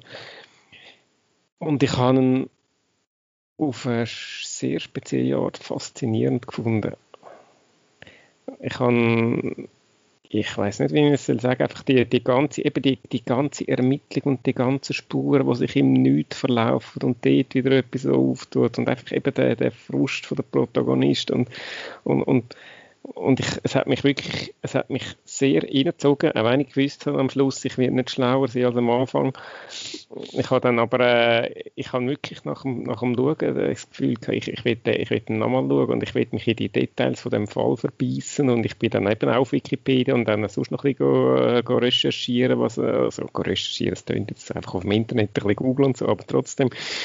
Und äh, bin auf irgendeiner, auf irgendeiner Website gelandet, wo es so eine Analyse gegeben hat, wo, also da haben wirklich irgendwelche Freaks haben da, haben da noch einen Unterschied zum Film, jede einzelne Szene vom Film, was, äh, was der Film jetzt einfach zugedichtet hat und was ein Fakt ist, zum Beispiel, dass der, der Robert Downey Jr. und ähm, Jack Gyllenhaal seine, seine Figuren, die haben nicht wirklich zusammen geschafft, sind zwar auf der gleichen Region, äh, ähm, Redaktion gewesen, haben sich vielleicht einmal gesehen, aber die sind nicht wirklich da miteinander an, an, Zeug machen gewesen. Und alles so gegangen, das, das ist so, und so kleine Sachen und so, ja, der Szene und Fact ist das und das und äh, also wirklich, es gibt, das ist, glaube ich, wirklich der Fall, ist einfach, einfach so ein, ein Teil von der amerikanischen, äh, soll ich sagen, Geschichte vom zweiten Hälfte des 20. Jahrhunderts, wo einfach, glaube ich, dort noch mehr als bei uns wirklich einfach äh, jeder kennt. Ich habe ihn auch nicht gekannt voran, also ich bin, glaube ich, auch zu jung und ich glaube, in der Schweiz ist das jetzt auch nicht so das riesen Thema gewesen. man kennt vielleicht noch Dirty Harry, der ja auch auf dem beruht, aber aber sonst, wir haben da unsere anderen, wir haben da unseren Werner Ferrari und so gehabt, wo da ja. äh, der, der ist mir als Kind in Erinnerung, wo man die Eltern gesagt haben, oh, geh nicht in, geh nicht einem fremden Mann zu. Aber äh, Zodiac ist eigentlich jetzt von dem her unvoreingenommen. Aber eben der, der, äh, der Fall fasziniert mich auch dank dem Film. Also fasziniert ist jetzt ein bisschen komisch gesagt, wenn es um, Mörder geht, aber einfach eben irgendwie auch, da, auch eben die Unzahl von Verdächtigen und eben die, die ganz vielen Spuren und, und, und, und so unübersichtlich und chaotisch und und, und die armen Zoe, eben die armen Ermittler, die irgendwie ihr Leben damit verbracht haben, da den, den, den Fall zu lösen. Und am Schluss ist jetzt, es hat ja dann auch nach dem, nach dem Film sind neue Erkenntnisse rausgekommen. Und irgendwie, ich glaube, das Neueste ist irgendwie 2018 oder so, ist nochmal irgendwie jetzt eine neue Hypothese auftaucht. Und, und einfach äh, unglaublich, wie der Film auch irgendwie 60 Jahre oder, oder 50 Jahre nachdem das passiert ist, wie, das, wie der Fall immer noch nicht immer noch da ist und ja äh, ja, lange Rede, kurzer Sinn. Ich habe den Film auch faszinierend gefunden, eben auch wegen der, wegen der Darsteller. Ich finde, die sind großartig und auch wegen der ganzen Inszenierung, eben weil er eben nicht so der klassische Krimi ist, wo einfach, okay, wir haben da einen Fall und dann haben wir, äh, dann ist ein bisschen uh, Spannung, Spannung, vielleicht ein, zwei Fälle werden und am Schluss haben wir den Mörder und der Fall ist aufgelöst. Und der ist von Anfang an einfach, es geht eigentlich überhaupt nicht um den, also es, geht, es geht um die, um die, um die Ermittler oder Journalisten, die den Mörder suchen und, äh, und sich da dabei einfach irgendwie verstricken und, und immer, immer mehr in Frust geraten. Und ich habe das irgendwie wirklich faszinierend gefunden. Ja, jetzt darfst du mal, Nicola. Oh, jetzt muss ich etwas sagen. Ich habe nur schnell gegoogelt, ähm, was da, was jetzt da ist. Ich habe einfach mal Zodiac Killer gegoogelt und die erste, eine von der ersten Headlines ist vom 19. Dezember 2020 wo steht, nach 51 Jahren haben drei Männer die Chiffre des Zodiac Killers endlich entschlüsselt. also da sind nicht nur, äh, sind nicht nur mir äh, fasziniert von der, von der ganzen Geschichte. Das finde ich, das ist schon krass. Aber es geht jetzt in erster Linie um den Film. Ich habe mir sonst einmal recht viele Notizen gemacht, bei dem jetzt nicht so. Was ich natürlich als erstes, was mir aufgefallen ist, finde ich natürlich irgendwie noch lustig, ist, dass die drei Hauptdarsteller alle mittlerweile recht präsent sind oder, oder halt also nicht mehr so präsent im äh, Marvel Cinematic Universe. Stimmt, ja, das ist mir auch, jetzt auch beim zweiten Mal schauen aufgefallen. Gut, dort, der, wo du zum ersten Mal gesehen hast, äh, hat es MCU noch nicht gegeben. Ja, logisch. ja. Aber der, der neueste Zugang, der Jake Gyllenhaal, ist ja, ist ja da dabei. Und ich finde es recht interessant, so ein bisschen zu beobachten, dass der Robert Downey Jr. spielt schon eine ähnliche Rolle, wie dass er den Tony Stark spielt, so ein bisschen der, wo immer so ein bisschen cool ist und halt einfach so ein bisschen locker flockige Sprüche abliefert und so. Und der Mark Ruffalo und der Jack Gyllenhaal sind komplett anders als, in, als ihre Marvel-Gegenstück. Der, der Mark Ruffalo redet mit so einer seltsam hohen Stimme, was wahrscheinlich einfach der, der äh, echten Person ja, die Schuld ist quasi, die hat wahrscheinlich so geredet. Und das habe ich recht cool gefunden. Dann habe ich es total abgekauft. Ich, beim, beim Robert Downey Jr. ist es ein bisschen mehr so ein bisschen halt sein Acting gewesen. Es hat mich jetzt nicht mega gestört oder so, aber es ist mir einfach aufgefallen. Und bei den anderen zwei hat man es dann mehr so gemerkt irgendwie. Ich finde, es, ja, es spielen glaube ich einfach alle Leute gut unter der Regie von David Fincher. Ich ich kann schon wahrscheinlich anstellen. Wer Watches hat ja auch immer so viel Kritik am äh, Tyler Perry, wo ja einmal so mega komische Seasonal Movies rausgehauen hat, wo in den USA offenbar super gut gelaufen sind, so äh, Medias, Christmas Schissel, whatever. Und der hat ja bei Gone Girl ist ja der auch super gewesen, einfach unter der Regie halt von einem gescheiten Regisseur. Und ich finde, was mir wirklich passt halt, was ich cool finde an dieser ganzen Strukturierung, ist, dass es viel so kleine Callbacks gibt also, dass Sachen irgendwie aufgesetzt sind und wenn du aufpasst hast, dann findest du, oh shit, ja genau, das ist ja mal noch dort vorgekommen. Und ich habe nicht das Gefühl, dass es jetzt mega übererklärt wird, die ganzen Sachen. Natürlich dann schon, wenn sie so zu ihrer Conclusion kommen, da sind sie dann schon gescheiter als man selber. Da kommt man als Zuschauer nicht irgendwie drauf, wenn man jetzt einfach gut aufpasst. Und das habe ich echt cool gefunden. Von dem her hat die, die Strukturierung hat mir wirklich gut gefallen. Ich finde, 2 Stunden 40 müsste der Film nie und nimmer sein. Ich habe das Gefühl, sie haben wirklich alles, was irgendwie mit dem Fall zu tun hat, haben sie aufgeschrieben und gefunden, das muss jetzt auch ein neues Drehbuch, weil es hat ja auch eben, es wird ja immer aufgeschrieben, welcher Tag das ist und welche Zeit und so. Und ich habe gefunden, es ist jetzt da wirklich alles so essentiell gewesen für das, vor allem eben ja, wenn am Schluss in dem Sinn kein, kein Täter gefunden wird. Und das ist etwas, wo ich eben mit dem Wissen bin ich ja schon in dem Film und ich habe so befürchtet, dass es total unbefriedigend wird, wenn man einen Film schaut, wo man weiß, dass es in dem Sinn keinen Schluss hat. Und ich habe dann aber gefunden, er endet dann trotzdem so und ist so aufgebaut, dass du eine gewisse Closure hast. Also es ist nicht einfach, ja, wer ist es? Ja, bö, keine Ahnung, wir wissen, eh, wir wissen nicht, wer es ist, wir haben nie irgendetwas gefunden. Es wird ja so ein bisschen neu mit angelenkt und es wird auch, es gibt ja sehr starke Vermutungen, wer das jetzt war.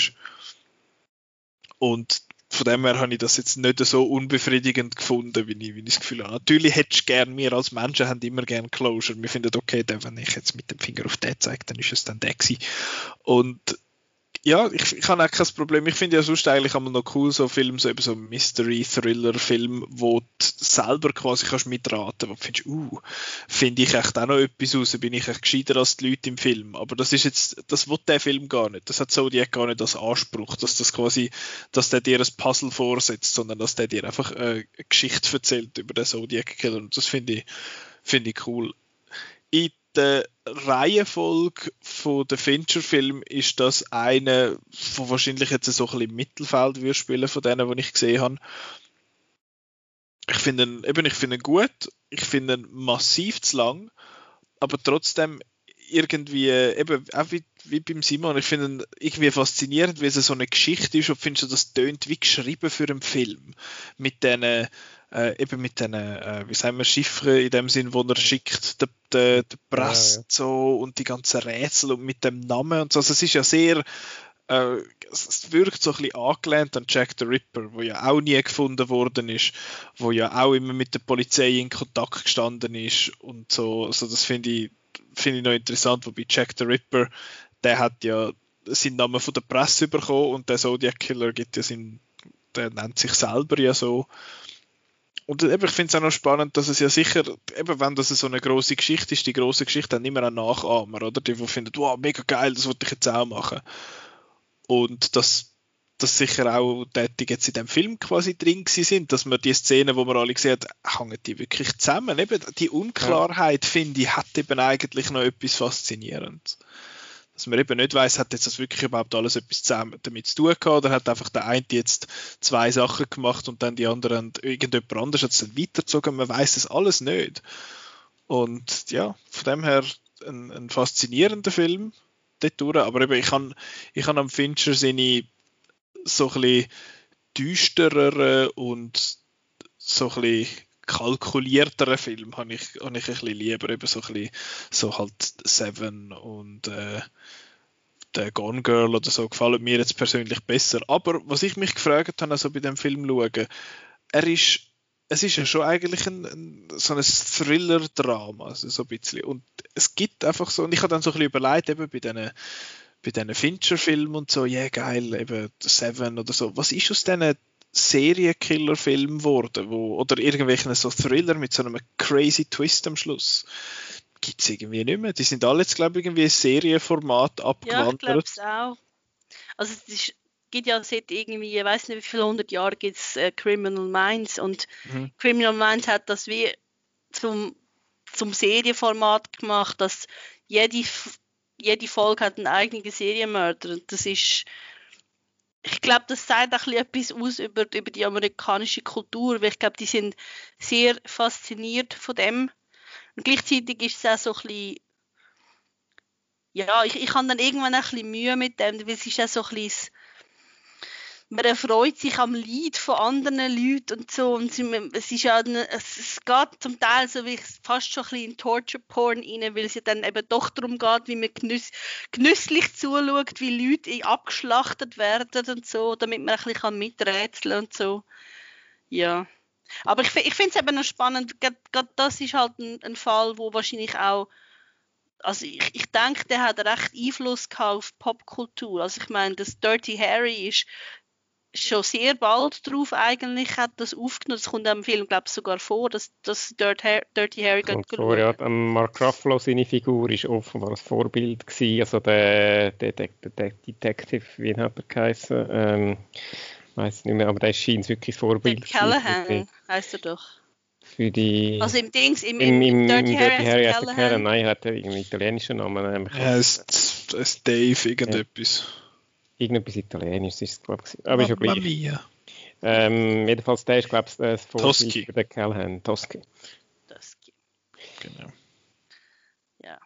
Also ich noch, noch zu, zu der Länge. Ich, kann, ich finde eben, äh, der, der Film braucht, das, braucht die Länge. Und gerade eben, gerade, gerade wegen dem, weil es eben nicht der klassische Serienmörderfilm ist. Es wäre zu lang, wenn es wirklich einfach so ein Serie, ein, ein, oder einfach ein, ein Whodunit wäre, wo irgendwie, gut, wir haben, ein wir haben ein paar Verdächtige, wir haben die Polizei übermittelt und am Schluss haben wir den Mörder und sind fertig. Aber der Film ist eben, eben das, der, der geht ja da eigentlich darum, sich alles verzettelt und alles immer komplizierter wird und äh, äh, mhm. ich finde, er muss darum einfach ein bisschen lang sein und er muss einfach, er, er darf nicht zu straight sein. Er muss ein bisschen zäh sein, Mensch. Er muss ein bisschen zäh, weil es, es, das ist, genau, das, das ist der ganze Fall. Also einfach so ein, ein Keder von, von, von Spuren und von Verdächtigen, wo, wo halt eben, wo sich dann einfach extrem mit Länge zieht. Ich meine, das hat sich über eben, der, der Film zieht, äh, wird erzählt von irgendwie, fängt irgendwie Ende 60er an und hört 2002, glaube ich, auf. Und äh, ja, eben, der hat sich, also, hat sich wirklich da über, über 30 Jahre oder ja, 20 Jahre jetzt für die, in der Filmhandlung, aber eben, es ist ja noch weitergegangen, also 30, 40 Jahre jetzt einfach angezogen und äh, das finde ich, das muss der irgendwie ein so abbilden und das hat er irgendwie grossartig gemacht. Also vor allem, wir haben, ja, wir haben ja vor ein paar Folgen mal eine Fincher-Rangliste gemacht. Mhm. Ich weiß ehrlich gesagt nicht mehr, wo ich das so platziert habe, aber ich glaube, bei mir würde diesmal ein bisschen weiter voneinander. Okay. Ja, es ist halt jetzt mit der Länge so gewesen, dass er mich so in der Mittel, so in der Mitte hat er mich angefangen halt so ein bisschen verlieren, weil es halt einfach, eben weil es so verzwickt ist und weil, weil alles sich so in die Länge zieht, das hat mich dann halt einfach nicht über die ganze Laufzeit mögen packen. Das also eben, mir ist beim ersten Mal schauen genau auch so gegangen und eben nicht so. Aber äh, ja. Ich schaue dann in 15 ja. Jahren auch nochmal und sehe es dann anders. Aber sind nicht alle Filme vom Fincher recht lang? Ich habe nicht das Gefühl, dass die jetzt also ich glaube zwei Stunden holt er noch jemand die mal raus. äh, Benjamin Button. Den habe ich, mich, habe ich bis heute nicht gesehen. Also Seven ist ja, kurz über zwei Stunden. Social Network ist genau zwei Stunden, Gone Girl ist auch zweieinhalb Stunden, das stimmt.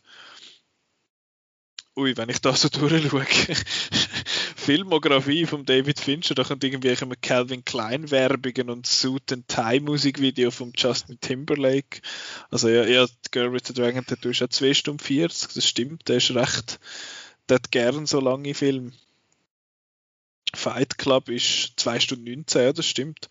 Ich habe jetzt auch schon länger keinen mehr gesehen von ihm, muss ich sagen. Aber ja, 2 Stunden 42, das ist glaube ich doch sein längster. Aber ja, I get your point.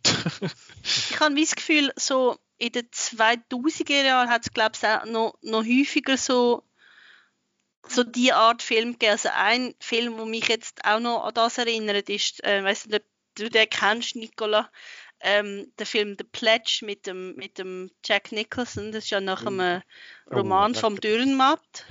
Ah ja.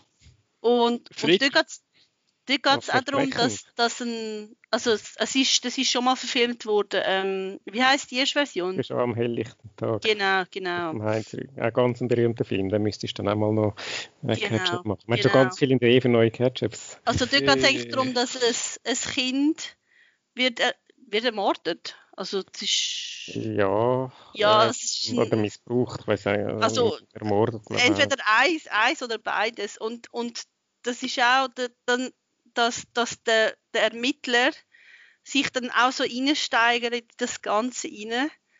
Das, das, könnte ich dir empfehlen. Das ist auch so, und das ist ein recht ein, also der, der Pledge ist, der ist auch recht so gehypt worden, wo er rausgekommen ist. Auch so eine recht gute Rolle für den Jack Nicholson. Er macht ja inzwischen nicht immer nur gute Filme. ja, den könntest du vielleicht auch mal noch schauen. Wer schon hat Regie geführt bei dem? Der Sean Penn. Der Sean Penn. Ja. Finde ich recht interessant. Ich habe ja, gewusst, ist, den, so. den habe ich damals mit sehr grossen Erwartungen im Kino geschaut. Und äh, ja, ich müsste auch wieder, ich müsste auch wieder mal schauen. Ist das so ein Buch, ja. wo man dort halt irgendwie vom Dürrematt in der Schule gelesen hat oder so? Also ich habe dort halt den Film schon kennt. Also der, Es geschah am helllichten Tag ist wirklich ein sehr berühmter deutscher Film, der ist mit dem. Gerd Fröbe, ja. also Goldfinger äh, Bösewicht. Ja, Und äh, der spielt dort den Böse, also den Mörder. Und äh, ist eben auch, also ja, den musst du auch mal schauen. Habe ich Blu-ray. Okay. Jetzt ist aber mehr die Frage. Ist nicht das Ketchup, das können wir schon verraten. Auf die Idee sind wir nicht gekommen. Das können wir auch aufschieben auf ein anderes Mal. Genau. So als Double Feature. Das geschah also am Tag und, und, und The Pledge. Pledge. Genau. Ich bin gespannt jetzt, weil wenn, wenn Petra dabei, gibt, dabei ist, dann gibt es immer so ein bisschen andere Sachen. bin ich jetzt gespannt. Ja, es ist ein bisschen besonders, aber es ist glaube ich noch eine gute Schnittmenge zwischen der Petra ihrem Geschmack und meinem Geschmack. Also es ist ein Vorschlag von Simon, aber ich bin sofort dabei gewesen. Okay. Ja, ähm, wenn wir wieder ein Rätsel daraus machen, wie so Ja, mach ein Zodiac-Puzzle. Wobei, also es ist diesmal ein bisschen schwieriger für dich, weil es ist keine von deiner Listen, wo du, Ui, von deiner okay. Letterbox-Liste. Aber ähm, keine Angst, wir wissen, wie du zu dem Film kommst.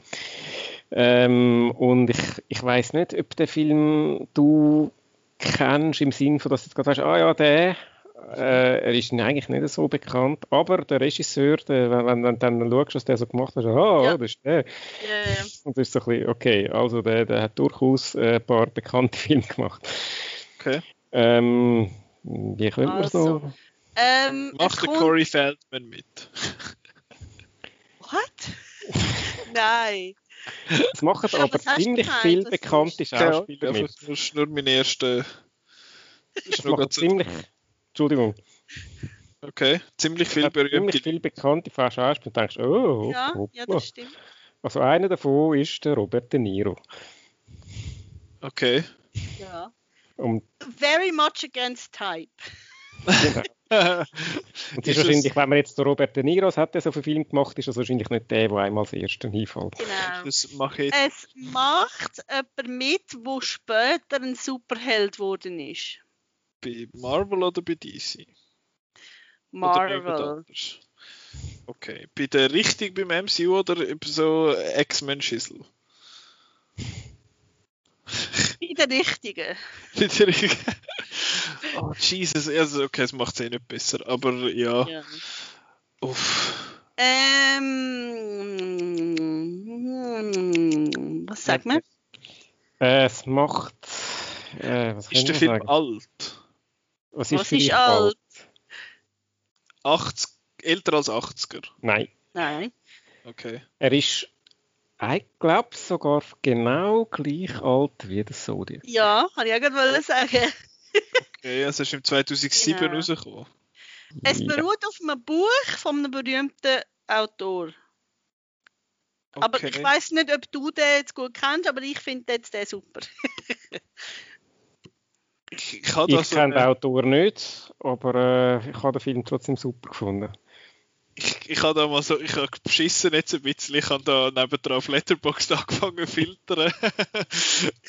Und ich bin jetzt da auf Matthew Vance in Stardust gekommen, aber ich weiß nicht, ob es der ist. Bingo! Yeah.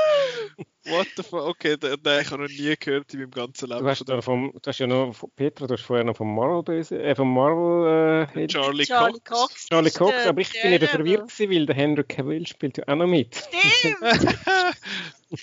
Da denke ich, hä, hast du jetzt das richtig gesagt? Oder ich, ich habe einfach nicht, nicht will jetzt da irgendwie reinreden. Ja, ja, und der Ian McKellen. Ian McKellen, genau. Der Voice of Someone. Ach so. Mark Ja, Strong. Ja, der Mark Strong macht mit. Ja, der ist ein, der ist ein DC-Bösewicht. Shazam. Schon wieder vergessen. Ja. Claire Danes macht auch noch mit. Michelle Pfeiffer ist auch DC-Bösewichtin. Uh, In einem früheren. Film. Sienna Miller kenne ich nur von äh, American Beauty, äh, nicht American Beauty, American Sniper und irgendeiner von diesen G.I. Joe-Filmen. Aber das war lustig. gewesen. Also vielleicht noch zum Sagen, ähm, ich bin ja im Unterschied zu der Petra ist ja Fantasy eigentlich überhaupt nicht mein Genre und äh, das ist wahrscheinlich der Fantasy-Film, den ich auch hure cool finde. Wie, bist du, wie zur Hölle bist du auf den gekommen jetzt? Wie bin ich auf den gekommen? Ähm, ich habe äh, eigentlich das Gefühl, gehabt, ich werde wieder mal schauen. äh, und hat eigentlich, ich habe mir so ein bisschen überlegt, schnitt man so Petra und ich, was, was könnte so ein bisschen im Film sein, wo, wo wir beide Fans sind davon. Und dann ähm, habe ich dann eben, eben Petra Fantasy, ja Fantasy bin ich nicht so stark, aber äh, ah, Stardust und so, mal schauen. Ah ja, Petra hat ihm auch 5 Sterne gegeben. Okay, gut, ich glaube, ja, schau's mal. Und ähm, ich habe den auf Blu-ray, du darfst ihn also auslehnen von mir. Uh. Und äh, ja, Und also der Film beruht auf einem Buch von Neil Gaiman. Ah.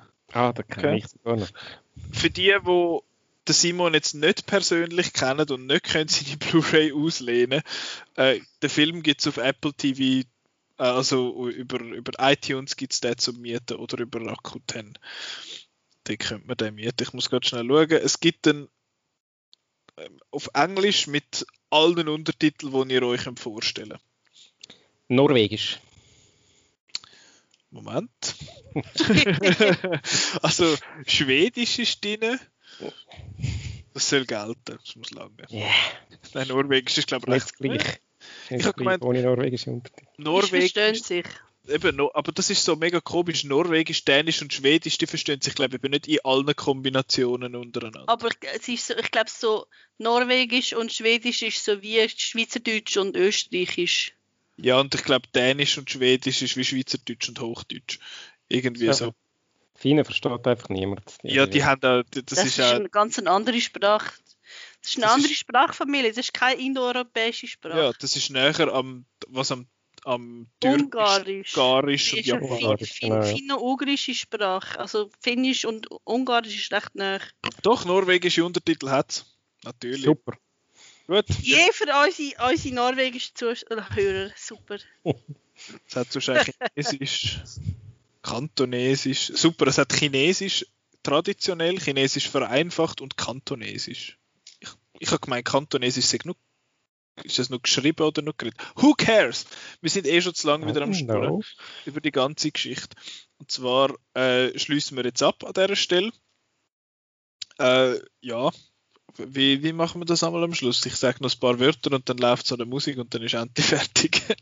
ähm, jetzt die andere Folge, eben die, die erwähnte Folge äh, vom Sundance, wo wir über die Globe-Nominierungen geschwätzt haben, könnt ihr gucken anhören. Ihr könnt unsere Netflix-Folge mit dem Simon und mit mir von letzter Woche gucken anhören. Also es hat genug Material, um euch für den Rest von eurem Leben wahrscheinlich beschäftigen mit dem Outcast. Das könnt ihr machen auf Spotify, Apple Podcasts, Google Podcasts, auf Soundcloud oder einfach dort, wo ihr Podcasts hört oder auf YouTube. Und dann könnt ihr natürlich Outnow folgen auf outnow.ch einerseits und andererseits auf Facebook, Twitter und auf Instagram. Was besprechen wir nächste Woche? Nächste Woche wird es vollpackt. Diese Woche haben wir ein bisschen müssen suchen und finden, machen wir jetzt Star noch? Und jetzt haben wir gleich anderthalb Stunden geredet, weil wir mehr sind. Nächste Woche reden wir einerseits über WandaVision. Das ist nämlich nächste Woche am Freitag fertig. Ich nehme an, Petra, dort werden wir dich auch wieder dürfen begrüßen. Ich nehme an, der äh, Chris wird auch dabei sein nächste Woche.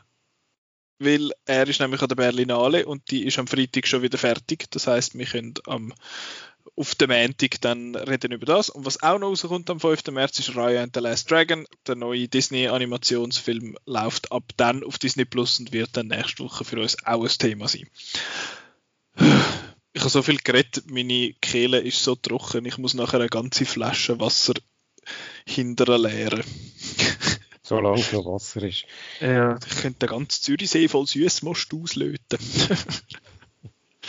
genau. Ja, äh, ich danke euch zwei für eure Zeit, euch die Hai fürs Zuhören und bis nächste Woche. Tschüss.